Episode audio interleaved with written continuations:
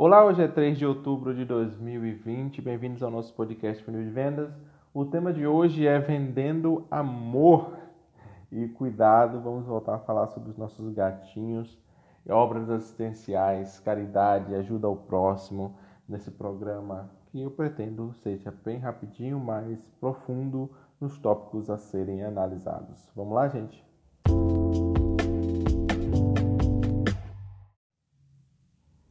Olá pessoal, eu acho que o programa de hoje acaba sendo sobre aquele tema que é o terceiro setor, né? o setor de serviços, mais especificamente aqueles serviços que parecem não ser lucrativos, que parecem não dar resultado. Isso pode ser até cuidados pessoais, né? Ah, eu faço isso e não tenho resultado, vou para academia e não emagreço. Mas aí chega naquela área do conhecimento que, que parece não ser economia, né? Parece ser às vezes até perda de tempo ou falta de foco. E vamos falar sobre isso hoje e falando um pouco sobre as minhas experiências ligadas ao doar, ao encontrar pessoas que doam e a gerar valor por meio dos atos de doação.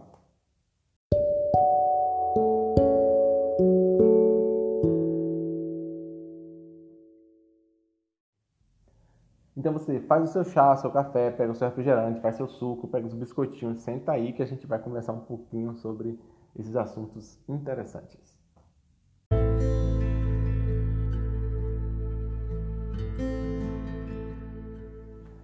Estamos aqui com nossos gatinhos. Quantos gatinhos eu tenho aqui perto de mim? Um, dois, três, quatro, cinco. O sexto está em algum lugar escondido que eu não consigo enxergar daqui. Uh, quatro estão, três estão dormindo, um está quase dormindo, um está brincando e o outro desaparecido. Vamos lá, são verdade várias fêmeas, né? É, para quem está acompanhando aqui, esses gatinhos nasceram no dia 13 de agosto e, se eu não me engano, foi 13 de agosto e eles vão completar dois meses, dia 13 de uh, outubro. E vamos ver como conseguimos fazer eles serem adotados, né?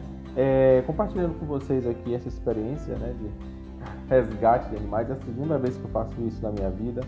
Já fiz isso há 10 anos atrás, 10 anos? 8 anos, quase 9 anos atrás, em Salvador. Resgatei sete cachorrinhos, que eu estava falando até com minha amiga Margarete sobre isso. É, sobre a experiência que foi resgatar sete cachorrinhos com o professor Newton e o Cláudio Kyo da Cínica Dança, Companhia Cínica de Dança, que está lá em Alagoas, se não me engano. É, naquela época foi bastante complicado, né? É, eu não sabia nada de, de, resgate de animais. Se hoje sei bem pouco, naquela época eu não sabia nada. Então, assim, basicamente, foi lá no Engenho Velho da Federação em Salvador, tinha uma cadelinha, ela, cadela de rua, né? Ela sempre ficava na frente do açougue, o açougue que fica à frente da Universidade Católica e do posto de saúde ali. Ela ficava ali sempre esperando a carne ser ser disponibilizada. Eu não sei nem se existe ainda esse açougue, né? Era um açougue, depois virou uma pizzaria, não sei se existe. Mas tinha um açougue ali e essa cadelinha ficava ali, ela estava prenha e acabou parindo perto de onde eu morava e, e debaixo de um container. E tudo parecia normal, interessante, as pessoas colocavam comida para eles, né? Geralmente as pessoas tentam ser caridosas com os animais. Só que eu acho que um carro passou em cima da pata dela e estraçalhou a pata dessa cadela e eu via ela pulando, né? Indo no saco de lixo procurando comida para levar para os filhotes. E aquela experiência ali foi extremamente insightful, né? Aprendi muita coisa com essa cadelinha, né? Em termos de dedicação, foco, entrega e serviço, né? À própria próxima geração, né?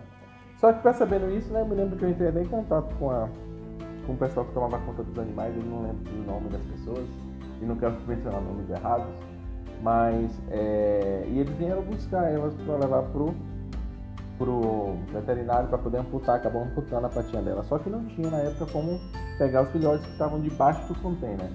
Eu me lembro que eu fui lá e meti minha mão debaixo daquele container, não sabia nem se era cachorro, se era rato que estava lá, né? Porque a gente conseguia ver assim o lugar onde ela tinha colocado os filhotes. E a gente eu puxei, né, esses, esses, esses filhotes lá de baixo. E acho que foram seis ou sete, acho que eram sete. E o menor deles estavam todos, todos cheios de, de, de, de, parasitas, de lagartinhas, né? Que já estavam comendo a pele dos filhotes. Então eu levei para casa, eu me lembro na época que eu levei esses cachorrinhos para casa, a gente tirou os parasitas na pinça, né? Cada um deles, aquelas lagartinhas que comem carne, né? Tiramos várias, aí levamos para o veterinário. E tinha um que estava bem mal, né? Que é o Diógenes hoje, que está lá com, com, com o Cláudio. E o Diógenes, ele era o que tinha mancha na barriga, tinha, tinha as lagartinhas em vários lugares do corpo. E era o menorzinho, né? E a gente tomou conta deles, mas é, com um mês o, um deles morreu, que era o Nequinho, a gente chama Nequinho, morreu acho que tinha alguma lagartinha dentro do pescoço dele que a gente não conseguiu tirar, infeccionou e aí ele morreu. Uma cena traumática, terrível, não deseja ninguém que passe por uma situação dessa. Tanto é que quando o gatinho mais novo morreu dessa vez, foi uma, um replay né, dessa experiência e realmente é extremamente. É, como eu posso dizer? É uma experiência é, tensa profunda, pode ser insightful, quando digo insightful é trazer é, entendimentos e percepções diferentes da vida e dos valores e das coisas. E ainda bem que, eu digo assim, ainda bem que foi com filhotes de, filhotes de animais, porque imagina essa dor multiplicada em situações mais profundas da vida, pode ser bastante doloroso, né? Tem pessoas passando por dores aí muito maiores que essa. Mas, é, falando dessa experiência, é, Aí esse foi o ápice, o, o ponto mais baixo, né? Foi quando o Nequinho morreu. E... Mas depois a gente conseguiu alimentar os filhotezinhos, chegaram mais dois cachorros, Pretinha e Mocinha, e a gente alimentou eles e levou pra feirinha. E na feirinha deu, deu, eles foram adotados no mesmo dia porque estavam lindos, né? Não tenho, eu não tenho as fotografias porque roubaram o meu iPod, que tinha as fotos na época. Então assim, não, ficou, não ficaram as fotografias. E, mas ficou a experiência, então eles foram adotados, só ficou a Chanel, que eu chamo de Chanel, que era uma que perdeu a orelha, porque os parasitas comeram a orelha dela e aí não teve como recuperar, ela ficou sem orelha. É uma que tem até a foto no meu Facebook, né? Tá lá a fotinha dela dentro da minha mala de viagens. É, e ela não tem uma das orelhas, mas é feliz, é contente, é irmã do Diógenes. Então ela e o Diógenes estão aí para contar a história.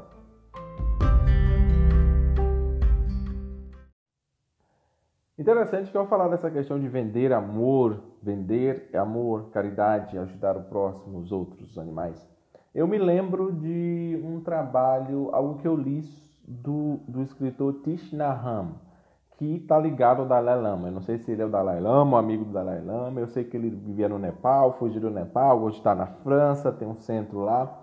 E no YouTube tinha um livro em áudio dele em inglês, que era um livro sobre é, compaixão, autocompaixão e também um livro sobre comunicação. Eu, eu vi esses dois livros do Tish Naham. Depois de ver uma palestra dele com a Oprah Winfrey, essa palestra não, uma verdadeira uma, uma entrevista no canal dela, né, o On que ela tem, e ela, ele, ela fez uma entrevista com o Tishnaham, e daí eu fui buscar ou busquei essas informações sobre esses livros antes. E o interessante dessa experiência né, com esse monge que passou por perseguições, né, é muito semelhante ao trabalho da, da, da monja Cohen aqui no Brasil, né, que fala sobre a experiência dela, mas ele fala da experiência dele. É, essa, o que eu me lembro de ter ficado da, da, da, experiência do, do, do, ter livro, os livros do, do Tishnaham é a questão do mindfulness, da presença, né, de estar presente, né, é, que tem um, um, um, dos momentos que ele fala muito sobre andar consigo mesmo, né, que compaixão é estar com as pessoas, mas estar consigo também, né, estar com as pessoas nas experiências delas, no que elas estão vivendo, nos momentos que eles estão vivendo. Então isso me faz lembrar que vender é compaixão. Vender é um dos maiores atos de compaixão, vender bem, porque é sentir a necessidade, a carência do cliente e poder entregar alguma coisa a esse é, cliente. E podemos fazer isso numa loja, mas também podemos fazer isso ao ajudar alguém. É, quem quiser procurar mais informações, a história do Krishna é muito legal, tem muita questão de perseguição, de, de superação, né? Porque o Dalai Lama não pode ir para o Tibete, se eu não me engano, né? Foram expulsos, tem uma questão aí com a China e ocupação e várias coisas. Então é uma história muito legal, quem quiser entender um pouco mais sobre essa vertente, né, do que essas pessoas têm a dizer, procurar saber mais sobre o Dalai Lama, sobre Maria Teresa, sobre quem quer que é, seja uma figura na sua vida de, de, de, de referência, né? É, vale a pena fazer um estudo e ler o que tem sido publicado sobre isso. É, então foi daí que veio essa, essa, essa compreensão mais profunda de vender e servir e compaixão.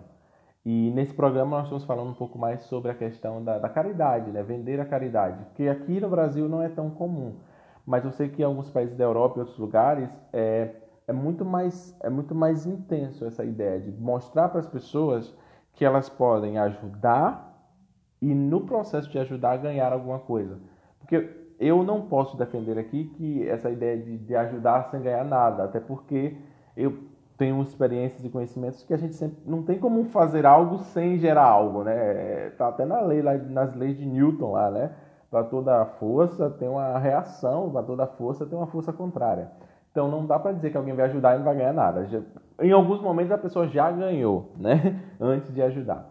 Mas é, eu queria mencionar essa história, né? Que foi algo que está aqui por trás da realização desse programa, que é esse esse, esse material do Tish Naham, e eu vou tentar escrever o nome dele na descrição do, do, do podcast para ficar mais fácil para quem quiser buscar informações sobre esse monge que atualmente vive na França.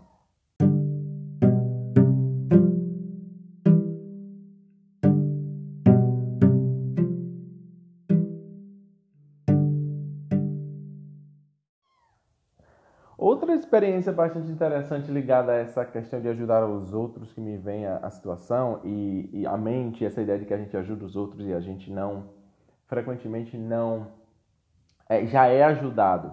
Eu me lembro que uma certa ocasião, é, e quando eu morava em Salvador, eu procurei informações sobre a Casa de Apoio, acho que a criança com AIDS, alguma coisa, CASA, acho que é o nome da, da, da, da entidade que você pode buscar na internet, em Salvador. E eles ajudam crianças com vírus da HIV, né?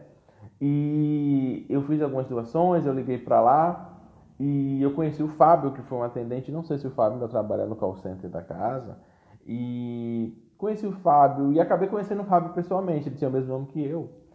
E foi muito interessante essa, essa experiência, porque assim, de conhecer o Fábio, é, houve uma experiência muito profunda, porque quando eu conheci a casa que o Fábio morava, o Fábio morava numa casa que a minha casa em Salvador era pequena, era cerca de seis por. Eu morava num lugar que era seis metros de frente por talvez quatro, cinco de profundidade, mas é, é, dá quase 30 metros quadrados, né? E eu morava sozinho, no máximo morei lá com oito cachorros, mas então é, e tinha um silêncio, era um, muito agradável lá na casa da, da Fernanda e do Marcelo, né, que eram os, os donos do imóvel. É, e o Fábio, que morava na Cidade Baixa, em Salvador, quando uma vez ele me chamou para almoçar na casa dele, né? E morava ele, a esposa e dois, uma filha mais velha e acho que uma filha mais nova. E eles me receberam para almoçar na casa dele. Quando eu cheguei naquela casa ali, é que por meio dessa doação que eu fiz, né, a, a, a casa, é, eu a lembrança que ficou maior porque a casa do Fábio naquela ocasião era era, era assim, eu acho que não tinha nem é, 15 metros quadrados. Era muito pequena. E o fato dele ter me convidado né, para ir lá conhecer. Né? Foi num domingo. E marcou a minha vida profundamente, porque aquela experiência de perceber. Talvez ele não tivesse nem consciência, não tenha nem consciência do trabalho que ele estava fazendo, do impacto que ele tinha nos outros e teve na minha vida por ser quem ele era. Porque é interessante disso aí é essa questão de vender, o ajudar, vender o servir e mostrar às pessoas que ajudar as pessoas, vendendo seja lá o que for, ou servindo como elas quiserem, é, como, elas, como for possível para elas servir, causa um impacto muito grande. Até hoje, acho que já tem uns oito anos, né? Oito, eu ainda é, é, é, penso muito sobre essa questão do espaço, né? Quanto espaço é necessário para a gente poder ser feliz e servir ao outro e, e, e, e viver bem, porque às vezes é, a gente esquece de, de, de, de, prestar atenção quanto é necessário, né? Tipo, não estar tá presente. E eu agradeço isso ao Fábio, que me mostrou, vivendo na casa dele, que era extremamente organizada, extremamente é, agradável de se estar, mas também muito pequena. É, o quanto a gente precisa para poder causar um impacto, de fato, na vida de outras pessoas. Então aí, quem quiser fazer uma doação para casa, casa de assistência à criança portadora do vírus da AIDS, eu acho que dá uma busca no Google. É CASA, acho que é C-A-A-S-A. Dá uma busca lá no Google, acho que eles recebem é, doações é, online, viu? É, eu acho que vou botar também uma descrição sobre é, ela na, na, descrição do, do, do, do, do podcast, porque eu sou disléxico, então eu não consigo lembrar de siglas de uma forma muito prática. Mas é, vale a intenção. Vou colocar na descrição, tá bem?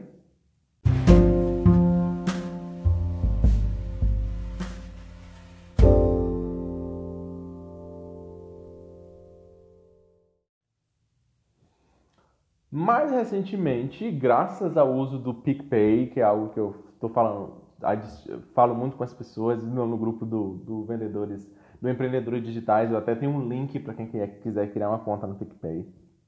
Eu descobri essa forma maravilhosa de poder ter um impacto sobre várias organizações é, assistenciais e que ajudam outras pessoas sem precisar nem sair de casa, porque eu descobri que lá no PicPay tem a opção de doar, né? E eu vi é, uma reportagem é, na TV Bahia aqui recentemente sobre tratamento de leucemia com gás arsênio, alguma coisa assim ligada ao arsênio, que era um, um, um tratamento inovador, que estava é, é, salvando vidas de pessoas que, de, um, de um tipo de leucemia que tinha uma, uma, uma taxa de mortalidade muito alta. E é, esse tratamento que era só feito no, no, no, no, no hospital é, Martagão Gesteira, ligados a jovens e crianças, que trata criança com câncer em Salvador, é, era feito lá e tinha salvado a vida. Então a reportagem estava mostrando a história de alguns jovens, né, que tinham tido sua vida transformada por ter acesso a esse tratamento e, e tinha reduzido drasticamente a mortalidade. E e observem aí o PicPay, né, essa plataforma de pagamento que para mim é boa, muito boa nisso até, né? Facilitar pagar pessoas e antes de chegar o tal do Pix, né, que vai chegar aí, é, o PicPay já me trouxe essa possibilidade, que foi de poder fazer uma doação para o Hospital Martagão de Esteira, que é um hospital da Bahia, no caso. Né? Quem quiser, pode buscar lá no PicPay, Hospital Martagão Gesteira com G de gato, né? E pode fazer a sua doação e eles trabalham no tratamento de, de câncer com muitas pessoas. Eu tive uma tia, quando eu me lembro que era criança, é, ela faleceu, acho que eu tinha uns 7, 8 anos, e ela acho que veio a, a, óbito por causa do câncer, e ela fez tratamento em Salvador e chegou, se eu não me engano, a visitar o Martagão de Esteira. Então, a vida é tipo assim, né? são esses ciclos, né? A gente recebe e a gente oferece. Então, Hoje, quando eu, se eu dou alguma coisa por eles por meio do PicPay, eu não estou dando, eu acho que eu estou devolvendo, né, alguma coisa, porque essa tia minha foi uma tia que teve um impacto muito importante no meu trabalho com dinheiro, vendas, recursos financeiros, porque tem uma experiência que eu vou futuramente falar em que ela foi central, principalmente é, me possibilitando hoje despertar é, o conhecimento sobre crenças limitantes e a importância de se ter experiências produtivas quando se lida com dinheiro, né? Então minha tia que chamava Maria, Maria como tantas mulheres do Brasil e do mundo, né? Como é, é, Maria conhecida como a mãe de Cristo e, e, e, minha tia Maria ela teve essa experiência, ela, ela teve esse papel na minha vida é, com uma nota de 10 reais, ela me me possibilitou um aprendizado muito grande. Isso lá em 1994, acho que quando o real chegou no Brasil, né? Eu me lembro. E, e, e, teve uma relação aí, ela com minha mãe, muito profunda, que eu vou é, falar em um podcast futuro, é, mais ligado à questão de dinheiro, finanças e crescimento pessoal. E, eu, e, quando, e, e hoje, quando o PicPay me oferece essa oportunidade de poder doar esse hospital, eu tenho. É, é como se fosse essa questão né, do ciclo, né? A gente começa a fechar o ciclo, ou abrir novos ciclos, ou ressignificar determinados ciclos na vida. Então, quem quiser doar, pelo PicPay para sua organização de, de caridade, obras assistenciais. Veja se está lá listada. Se não tiver, entre em contato com eles para saber como é que eles podem fazer para eles estarem lá no PicPay e poderem receber doações de pessoas de todos os lugares do Brasil. É, vou provavelmente também colocar informações sobre isso no, na descrição do nosso podcast. Vamos passar para o nosso próximo bloco.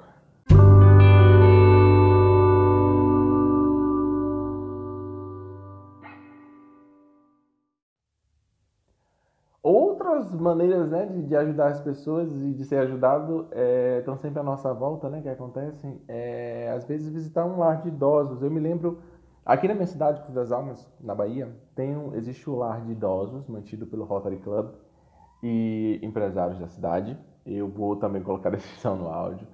Mas eu me lembro que eu tive experiências bastante interessantes, né? Tem um, um, um rapaz lá, eu digo um rapaz, né? Chamado Caipirinha, que eu fui lá visitar. não estou indo visitar mais por questão de ocupação muitas coisas para fazer. Mas o, o Caipirinha, né? É um dos, dos, dos hospedados lá. E o lar de idosos parece que tem capacidade para 50 pessoas e hoje está com mais de 50 pessoas. Estava conversando com o Amarildo, né, que, que tem ajudado lá bastante, é meu cliente aqui na barbearia, e o Amarildo falando sobre as dificuldades. Eles têm uma lavanderia, né? Eles, eles lavam roupa, eles têm uma lavanderia que, não os idosos, mas assim, é meio que uma microempresa dentro do, do lado dos idosos, que lava a roupa e com o lucro é, joga de volta para o lado dos idosos para poder financiar. Né? Interessante que no caso do lado dos idosos aqui de Cruz das Almas, é, que tem assim escrito né, na frente, né, jovens de hoje, velhos de amanhã, e é muito importante lembrar disso, é, sobre, sobre essa, que todos nós, se não morrermos jovens, envelheceremos, a não ser que alguém descubra a máquina do tempo e a, a pílula da juventude eterna, mas eu não sei se será possível. É, é, envelheceremos e teremos essas experiências, né? Que experiências gostaríamos de ter? Então, Lá no lado dos idosos, muitos dos idosos, pelo menos do que, do que eu sei aqui, eles têm problemas mentais, né? Não, não é, é, muitas vezes hoje falando hoje já está mais comum falar sobre Alzheimer doenças degenerativas mas antigamente muita gente era simplesmente abandonada né por ter sintomas e, e o pessoal que trabalha lá na, no lar dos idosos são verdadeiros heróis né por trabalhar com essas pessoas que não tem muita coisa para pagar de volta. Né? É, eu acho que é interessante a experiência com eles, é porque eles realmente não têm como pagar de volta. É, o dado a eles é o dado, porque da agora eles vão para outro nível de existência, dali vão para outro nível de existência. Dependendo da crença de cada pessoa, pode voltar aqui, quem sabe, eu não sei, né? Mas é, é uma experiência que para a gente pode ser uma experiência de dar, né, de doar, de, de, de, talvez volte de alguma outra forma, não sei como, mas pode ser que volte.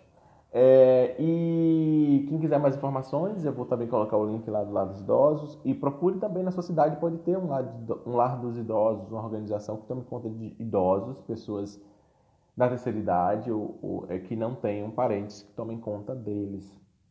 É, tem uma questão bastante interessante, é, é que tem muitos idosos que não conseguem né, essa assistência porque eles não são aposentados. Então, se, se o ouvinte puder ajudar alguém a conseguir se regularizar, nem que seja para receber o, o, o, benefício de prestação continuada, que é chamado de LOAS, né? que tem pessoas idosas que não são aposentadas, mas talvez possam receber esse benefício de prestação continuada para não ficarem abaixo da linha da pobreza. Então, a gente pode ajudar alguém só facilitando isso daí.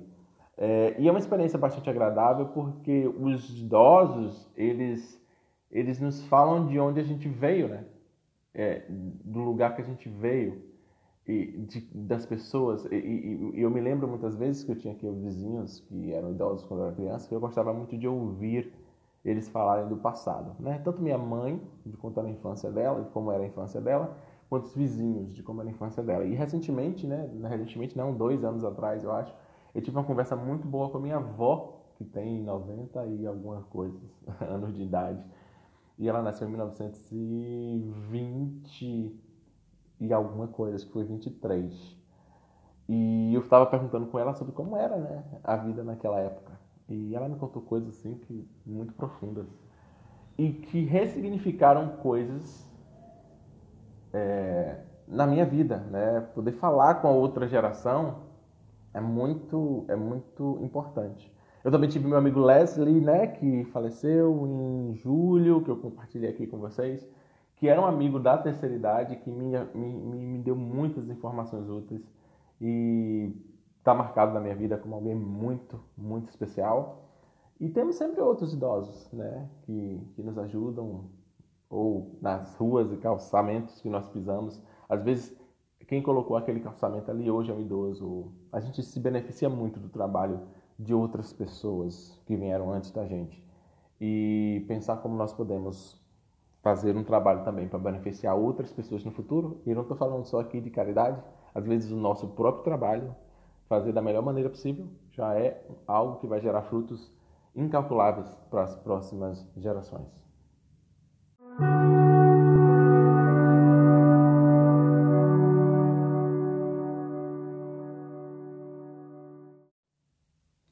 Ah, tem uma figura também muito importante né, do lado dos idosos Cruz das Almas, que é o coach Bernardo, que eu acho que ajuda muito no funcionamento daquele ambiente, por ter essa formação de coach.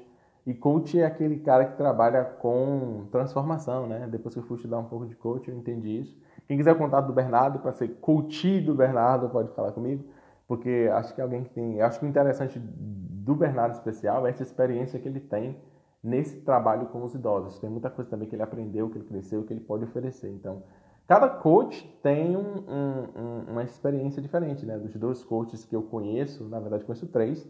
Um é o Adam Knockel, um é o Bernardo e o outro é o meu caro, prezado cliente Diogo, especialista em finanças e investimentos. Então, assim, é, cada pessoa tem uma experiência diferente, né? O, o Adam trabalha lá com, com empresas, produtividade, me ajudou muito há 10 anos atrás, né? Conversando comigo sobre assuntos importantíssimos. Sempre indicarei o Adam Knockel como coaching. É, não sei quanto ele está cobrando agora, mas quanto ele cobrar, paguem, porque é o cara. É, tem o Bernardo aqui, que é coach aqui na minha cidade, e, e, eu não conheço muita especialidade dele, mas conheço o trabalho dele no lado dos idosos, muito especial, e acredito que transpor essas habilidades para o lado do coaching vai ser muito bom. E tem o Diogo, né, que é o cara das finanças. Eu sempre converso com ele sobre finanças, mas o bom é que ele é meu cliente, então o coach, a adição de coach acaba sendo gratuita.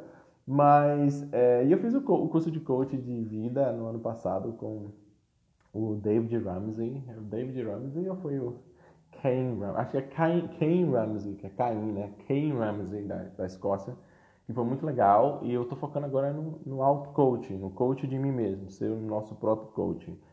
É, do que, que eu estava falando aqui, né? Sobre. É sim, que eu ia mencionar essa questão do, do, Bernardo e que eu falei do Amarildo, que são as duas pessoas que eu conheço do lado dos idosos.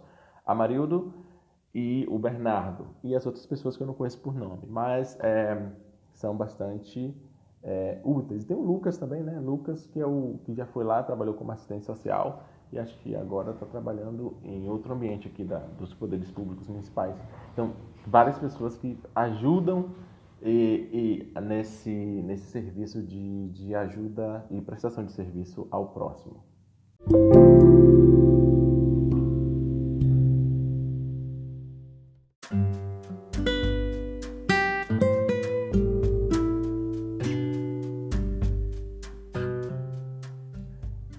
Né, eu falei aqui da Margarete, né, e, e, muito interessante, vou dar um exemplo aqui dessa questão da ajuda, né? Que eu ajudei os animaizinhos há 10 anos atrás e, e agora eu tô com esses gatinhos aqui.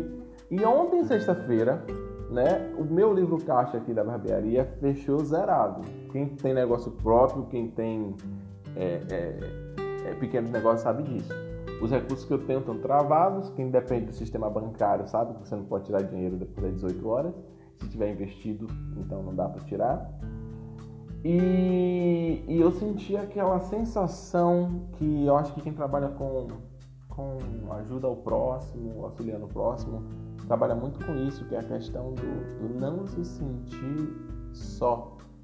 Né? Porque eu acho que a grande questão, eu senti aquela sensação assim, não senti exatamente, mas eu pensei assim, poxa, será que eu estou sozinho nessa, nesse endeavor? será que eu estou sozinho nesse trabalho de ajudar esses gatos? Porque o leite deles acabou e eu precisava comprar o leite e não podia ter acesso aos recursos financeiros. Então, em outro momento da minha vida eu iria ficar chateado. Ah, não tem dinheiro para todo mundo, não tem recursos financeiros para todo mundo. E eu estava acabando de assistir minha aula de, de, metodologia científica na faculdade, EAD, maravilhosamente oferecido pelo meu professor João. E, e aí eu fui ver uma mensagem da, da Margarete. E a Margarete é, mandou um valor para mim que não vai chegar agora porque por causa do, sistema bancário, vamos esperar o Pixel, o Pixel aparecer e vai chegar na segunda, mas não foi o valor que causou a diferença. É a atenção. A Margarete está em Minas Gerais, eu estou na Bahia e existem coisas assim que são mágicas, sabe? Quando alguém presta atenção a, a você. Eu me lembro de uma certa ocasião, eu estava vendo alguma coisa sobre o filme Avatar. Você conhece o filme Avatar? O filme do Cameron, James Cameron, super diretor, um dos maiores filmes que. um dos filmes mais é, arrecadou dinheiro na história do cinema. E eu me lembro que eu estava vendo alguma coisa sobre o filme Avatar e alguém falou lá sobre uma. uma. uma. uma. É, uma forma de dizer oi que existe no filme, que é tirada da cultura africana que é basicamente, acho que o povo nave ele diz, é, eu vejo você, né? Em inglês vai ser I see you, I see you. E diz que na África é literalmente o que algumas tribos fazem quando eles se encontram. I see you, eu vejo você. Né? E quando você estuda a cultura oriental, é, muitas pessoas falam dessa questão, né? Da, da, da, porque o oriental faz a, a a saudação de se, de se curvar diante do outro, e aí no budismo tem a questão de dizer que o, o, o, o Buda, o iluminado né, que existe de mim, enxerga você, e esse eu percebi essa conexão entre é, é algo especial na vida que se manifesta quando a gente manifesta essa, essa vibração de perceber a outra pessoa. Né? E pode ser feita de muitas formas. E muitas vezes a gente nem faz conscientemente. Às vezes a pessoa se vê percebida, como eu hoje, ontem me vi percebido pela Margarete, que lembrou de uma necessidade dos gatinhos e diminuiu o peso e responsabilidade que eu tinha de encontrar uma forma de é, multiplicar pão e peixes sem ter pão e sem ter peixe. E trouxe calma e serenidade. Então, é, é, nesse lado, ontem eu fui recebedor dessa, dessa, dessa parceria, dessa conexão, dessa venda de amor. Ou seja, e o interessante que eu vou falar aqui sobre essa questão que eu estava estudando do amor, que é algo que eu estava pesquisando bastante, que é um, um, um tema que eu procuro muito pesquisar, que é a questão do amor próprio. E essa questão do, do, ser capaz de amar, então assim, o amor ele tem essa, essa possibilidade que o, o amor é tipo uma planta, né? Você ama as pessoas, e quando falo amar aqui não é gostar, é algo mais profundo. É, é, é mais profundo do que gostar, é, é doar-se, mas não é doar-se com sacrifício, sofrimento e vitimismo, é doar-se de uma forma de que você sabe muito bem o que você está fazendo, você é capaz de entender as consequências daquela ação, de, de, transferir essa energia. O amor, quando ele é bem feito, ele gera algo que é extremamente poderoso, que é chamado gratidão, que é capaz de transformar universos, na minha opinião. A gratidão muda a vida das pessoas. Uma, uma semente de amor que germina em gratidão é, é, pode mudar o mundo. Então, é, eu fiquei muito feliz, eu fico feliz quando eu percebo que alguém plantou gratidão na minha vida. E os gatinhos hoje estão aqui, daqui a pouco eles vão comer alguma coisa. E na verdade tem a ração deles, né? A ração da Whisker, super ração para filhotes de, de, de gatos, muito boa. E, e, eu vou comprar o leite deles daqui a pouquinho. É, eu, essa percepção de, de o cliente que vem na barbearia, é, hoje ele alimenta os gatinhos. então assim, é muito legal é, tá, perceber esse ciclo de, de transferência é, e de conectar com pessoas que estão fazendo a mesma coisa e sabem o poder que tem. Então, assim, tenho que agradecer a, a Margarete por manifestar na minha vida essa experiência maravilhosa no dia de ontem. Muito obrigado.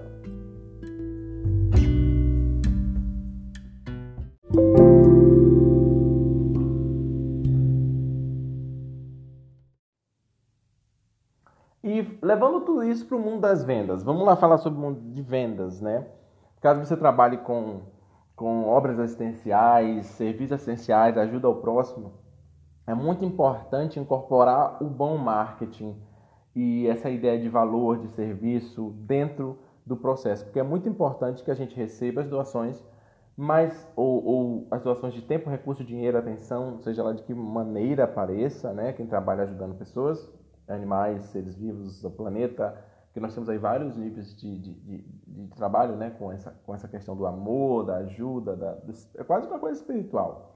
Então, é, eu acho que a grande pergunta para quem trabalha com vendas é como é que a gente entrega o resultado, né? É, deixa a pessoa que nos doou, nos ofereceu saber o impacto positivo que foi causado, sem dar a ideia de que foi uma transação meramente financeira, porque não foi, e também como é que a gente é, é, encontra pessoas e mostra para elas o valor e o potencial e, a, e, e o potencial que há em nos ajudar, que acho que é um elemento de comunicação, né? Como é que a gente vende a ideia de que ajudar é um, como um produto ou serviço, né? O, o, o, o produto do quem, quem nos livros de motivação sempre fala sobre essa questão, né? É, é ajudar, dar, é, fala-se muito sobre dizimar, dar 10%, doar. Até quando a gente estuda finanças e dinheiro, há uma parte que precisa ser dada,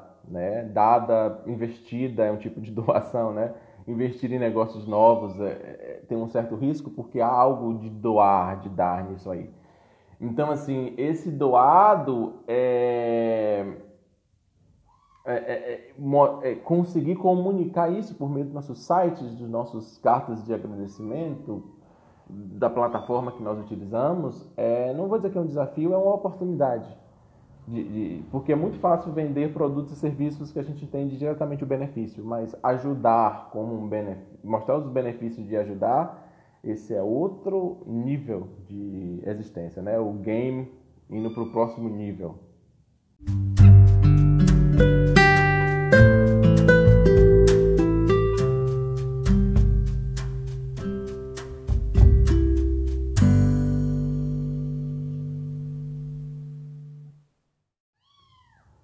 Ok, é, chegando mais adiante, quase finalizando nosso programa de hoje, é, falando sobre essa questão da, da do fatores de, de, decisão, né? E quando a gente trabalha com venda, a gente sempre lida muito com, com perceber a dor, o sofrimento, o medo.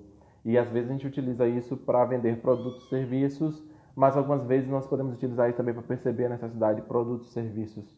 É, úteis para as pessoas, né? E eu me lembrei aqui de algumas experiências, porque as experiências sempre nos ajudam. Quem conhece aí o, o Abraham, Abraham Hicks, na verdade é a Abraham Hicks, né? Não, não vou aqui é, faz, dizer que ela fala certo ou errado, mas utilizando aqui porque é uma figura polêmica. Abraham Hicks tem um, um, algo que ela fala no, nas gravações dela, que é assim, que a, as palavras não ensinam, o que ensinam são as experiências, né? Então, assim, as experiências ressignificam às vezes as palavras, né? A gente escuta uma coisa, mas quando a gente vive uma experiência, a gente experimenta de uma forma diferente. A gente entende, ah, agora eu sei o que é isso. Então, assim, é, houve algumas experiências na minha vida que, que elas mostram essa importância, né, de, de entender a dor da outra pessoa e tentar entregar um resultado. E eu acho que o desafio de quem empreende é conseguir entregar um resultado de forma a não ficar na pindaíba conseguir se manter, pagar as contas. A gente vive num mundo de contas, serviços de troca. Então a ideia é resolver problemas sem gerar mais problemas. Eu acho que esse é o benefício do, do nosso sistema financeiro, um grande plus, grande positivo do nosso sistema financeiro, esse foco em, em organizar os números para não ficar no déficit. É, e eu me lembro de uma situação, né, na infância muito pequena, uma vez, a primeira informação quando eu estava com, eu tinha uma dor de barriga, pensei até que fosse apendicite, né, quando eu era criança. E eu fui para o hospital e naquela época, isso antes de 1994, imagine como era o SUS naquela época, não sei nem se era SUS ainda, não lembro exatamente. E minha mãe me levou no hospital aqui, na Santa Casa de Misericórdia da minha cidade, que é um meio com, com obra, com uma obra assistencial, né, que é alguém que ajuda. Toda a cidade tem uma Santa Casa. E eu me lembro que isso marcou na minha mente essa, essa ideia do, do cuidado e, e, com as pessoas, né? É, eu estava lá com a dor de barriga, o médico me atendeu, e em algum momento chegou uma moça com a mãe, carregando a mãe, só que acho que a mãe dela tinha morrido. E ela estava com a mãe no colo, né? E, e aquela situação foi dramática, sabe? Eu olhei para aquilo ali e, e era, era eu, o que me tocou, acho que naquela época, de uma forma que eu não podia falar, é, a ideia do sofrimento, né? A gente percebe o sofrimento quando a gente percebe o sofrimento das outras pessoas. Não há nada que eu podia fazer, mas eu pude ver o sofrimento, né? E, e o fato da moça estar tá carregando a mãe no colo, não ter ninguém para carregar a mãe com ela, né? É, é, ficou bem impactado, né? Na minha mente aquela experiência. Outra experiência que teve na minha vida foi de uma vizinha aqui que estava doente e em uma certa ocasião ela estava com dor. Ela chegou a falecer depois. Ela estava com dor e ela pediu, eu estava voltando da escola, ela pediu para ajudar ela a, a, sentar numa posição melhor para a dor diminuir, né? E, e, eu fui lá ajudar e, e, eu não conseguia ajudar. E aquela frustração, né, de, de não ajudar e de perceber a dor da outra pessoa novamente e, e, de perceber quão importante é você saber né, agir numa situação específica e diminuir a dor das pessoas. E mais adiante nós temos essa questão aí do nequinho, né? Que quando eu falei do cachorrinho lá, né? Aquele cachorrinho que eu peguei lá debaixo do container e, e ficou um mês na minha casa e a gente levou no veterinário e ficou com aquela inflamação no pescoço, aquele pescoço inchado. E no dia que ele morreu, né, na, na tarde que ele morreu, o veterinário, eu chamei até o veterinário para ir lá, o veterinário chegou assim cinco minutos depois que ele, que ele morreu. E eu me lembro como hoje, acho que o Cláudio deve lembrar também, né? E ele chorava muito, né? E aquela sensação de, de impotência, que eu acho que, que, que, muitas vezes pode mover a gente a, a, a, tomar ações produtivas, é às vezes sentir a própria emoção, né? É como o Caio, né? O Dr. Caio, especialista em mindfulness, que eu sigo no Instagram, fala sobre essa questão de sentir o presente, sentir as emoções, mas às vezes as emoções são dolorosas, né? Uma emoção dessa, assim, eu acho que uma coisa muito, muito interessante é quando a gente, se possível, consegue sentir os pontos de impotência na nossa vida, né? Aqueles pontos que a gente não pode fazer nada. Porque aqueles momentos que a gente não pode fazer nada, muitas vezes apontam para os momentos que a gente pode fazer alguma coisa. Então, assim, isso pode ser no mundo das vendas, negócios, emoções, sentimentos. E quando houve isso, é, que, que, o veterinário chegou e ele já tinha morrido, né? E eu me lembro que eu passei, fiquei mal, né? Fiquei mal, gente, porque a gente perde alguma coisa, né? Eu digo pro meu amigo, meu amigo é, Rafael que eu não gosto de perder, por isso que eu fico triste quando morrem pessoas e coisas e objetos eu não gosto de perder, tem nada a ver com, com é, o meu mundo fica menor quando eu perco alguma coisa. Então, assim. É, e agora, quase 10 anos depois, tem esses gatinhos, e quando o, o, o, gatinho mais novo morreu, e também quando a mãe dele sumiu, né? Mas mais quando o gatinho mais novo morreu, que eu já tinha estudado um pouco sobre isso, de mindfulness, de sentir a emoção, foi interessante porque eu percebi mais claramente essa, essa função da impotência, da dor e do sofrimento. E de não de, de, de perceber e utilizar isso de uma forma produtiva. Né? A importância de, de, utilizar isso de uma forma produtiva e útil. E quando os meus gatinhos hoje estão aqui reclamando porque eu ainda não comprei o leite deles, eu percebi o sofrimento deles e, e aí veio essa ideia de gravar esse programa. Né? Tentar transformar isso de alguma forma é, produtiva, falar um pouco sobre vendas, é, ajuda ao próximo e a importância de e o benefício né de participar desse grande ciclo de, de ajuda que muitas vezes a gente doa em um, um sentido e não sabe como vai receber no próximo é, deixa eu ver se tem mais alguma experiência aqui. Sim, tive experiências produtivas de doação é, que marcaram a minha vida, como comumente o, as pessoas perguntam assim, né? Hoje eu faço agronomia aqui, e porque eu faço agronomia. é muito interessante isso, né? Quando eu falo com as pessoas que eu faço agronomia, que eu explico para elas, eu faço agronomia porque eu plantei um pé de feijão. E foi uma situação bastante interessante, que eu acho que eu vou gravar mais um áudio rapidinho, só para explicar isso aí, vocês vão, vão, vão ver no momento.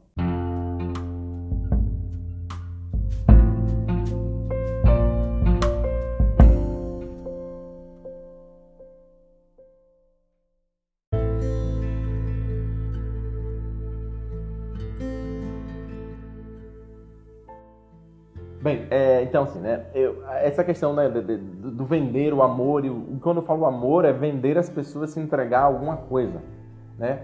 Eu me lembro que eu plantei esse pé de feijão, depois eu plantei um pé de tomate, depois eu plantei um pé de um pé de, de, de amendoim, mas esse pé de feijão foi assim uma experiência muito boa. Eu fui na loja chamada Boiadeiro, que é a loja que eu vou inclusive e compro os, é, os remédios, medicamentos, aqueles gatinhos, sempre marco lá no Instagram. Eu indo nessa loja boiadeira, eu comprei lá semente de feijão, né? E eu plantei esse feijão é, nesse momento, é, no momento que eu estava meio até deprimido, triste, etc. Tal, da vida. E eu plantei esses 10 pés de feijão e aí vieram os caramujozinhos lindos, maravilhosos, comeram 9 pés de feijão, só ficou um. E, e aí eu comprei o adubo foliar, tava lá dando adubo, assim, o feijão ficou com aquelas folhas lindas, maravilosas é, 100 é, dias, 100, 100, 100 dias, né? Porque cuidar de pé de feijão é, é cuidar uns pouquinhos, né? E demorou 100 dias, né? Aí quando ele ficou com as folhas maravilhosas, é, eu me senti muito, muito poderoso, muito o cara, sabe? Consegui criar um pé de feijão. E, e aí daqui a pouco as folhas começaram a, a secar, né? Na época começou a secar. E eu entrei em desespero, porque eu não entendia é, a razão é, do pé tá morrendo. Eu botei mais adubo e nada funcionou. Isso antes de entrar em agronomia, né? E, e aí o pé começou a morrer, morrer. Daqui a pouco secou o pé todo e eu me senti frustrado, né? Deu errado, né? Era um sonho, deu errado, aquele meme. E aí quando eu fui arrancar o pé, ou tirar o pé do lugar e tal, é, aí tinha as vagenzinhas, né? Do feijão, todas ali bonitinhas. E aí eu tirei a vagem, tirei os feijões todos. E eu fui contar os feijões, né? E, e, e deu 300, 300 grãos para um pé. E aquilo me marcou porque eu comecei a perceber uma mensagem no pé de feijão. O pé de feijão, ele cresceu, ele juntou, arrecadou, nutriu-se, juntou energia o máximo que pode e que chegou um ponto da existência dele que ele começou a puxar energia dali e passou para os filhos, 300 filhos dele. E, e aquilo marcou essa questão da, da, da, da, da sabedoria na natureza, na natureza. Não vou dizer sabedoria da natureza, sabedoria na natureza. E aquilo me fez é, querer fazer um curso é, técnico, né? Um técnico agrícola, alguma coisa assim. E foi isso que me fez fazer o Enem, entrar na faculdade e começar a fazer agronomia. Né? Plantar um pé de feijão. então, assim, é, o que eu digo é que é, é, vender o amor é justamente vender isso, que as pessoas se dediquem a alguma coisa que elas gostam. Porque os resultados são inimagináveis. Vou agradecer a vocês pela atenção, né? É, obrigado aí pela paciência. Eu não sei se esse programa faz sentido, mas se fizer para você, parabéns. Se não fizer, tenta um outro, né? Talvez seja útil alguns outros temas que eu falei aqui. Então, tenha uma ótima semana e eu não fui para academia ou para isso gravei o programa procrastinando para não ir para academia, mas eu acho que eu vou fazer alguma coisa, um yoga, alguma coisa assim para não ficar perdido esse treino. É, vejo vocês no próximo podcast falando novamente sobre vendas e alguma coisa interessante do mundo que eu veja e possa compartilhar com vocês. Obrigado e um ótimo dia a todos.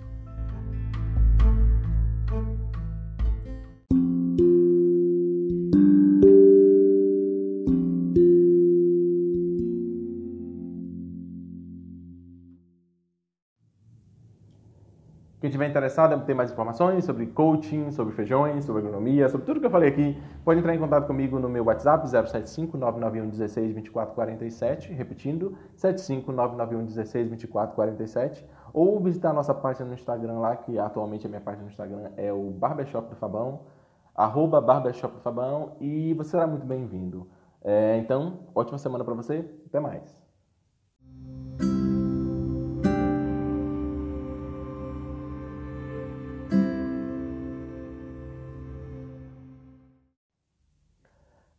Muito desse, do, de algumas ideias que, tiveram aqui nesse podcast surgiram também, né, além da, das informações que eu coloquei aqui, de, de assistir os cursos da Lisa e da Elizabeth MacLeod Lotardo no, no LinkedIn. né, que elas falam sobre vendas e tem um curso que eu não lembro o nome, elas falam bastante sobre essa questão de, de encontrar um significado dentro do mundo de vendas, que todo trabalho ele é extremamente útil e gera valor e produtivo, e muitas vezes coaches e líderes têm esse trabalho de, de, de mostrar para os colaboradores como é que o trabalho deles faz a diferença na vida das pessoas, né? Então, só essa nota aí.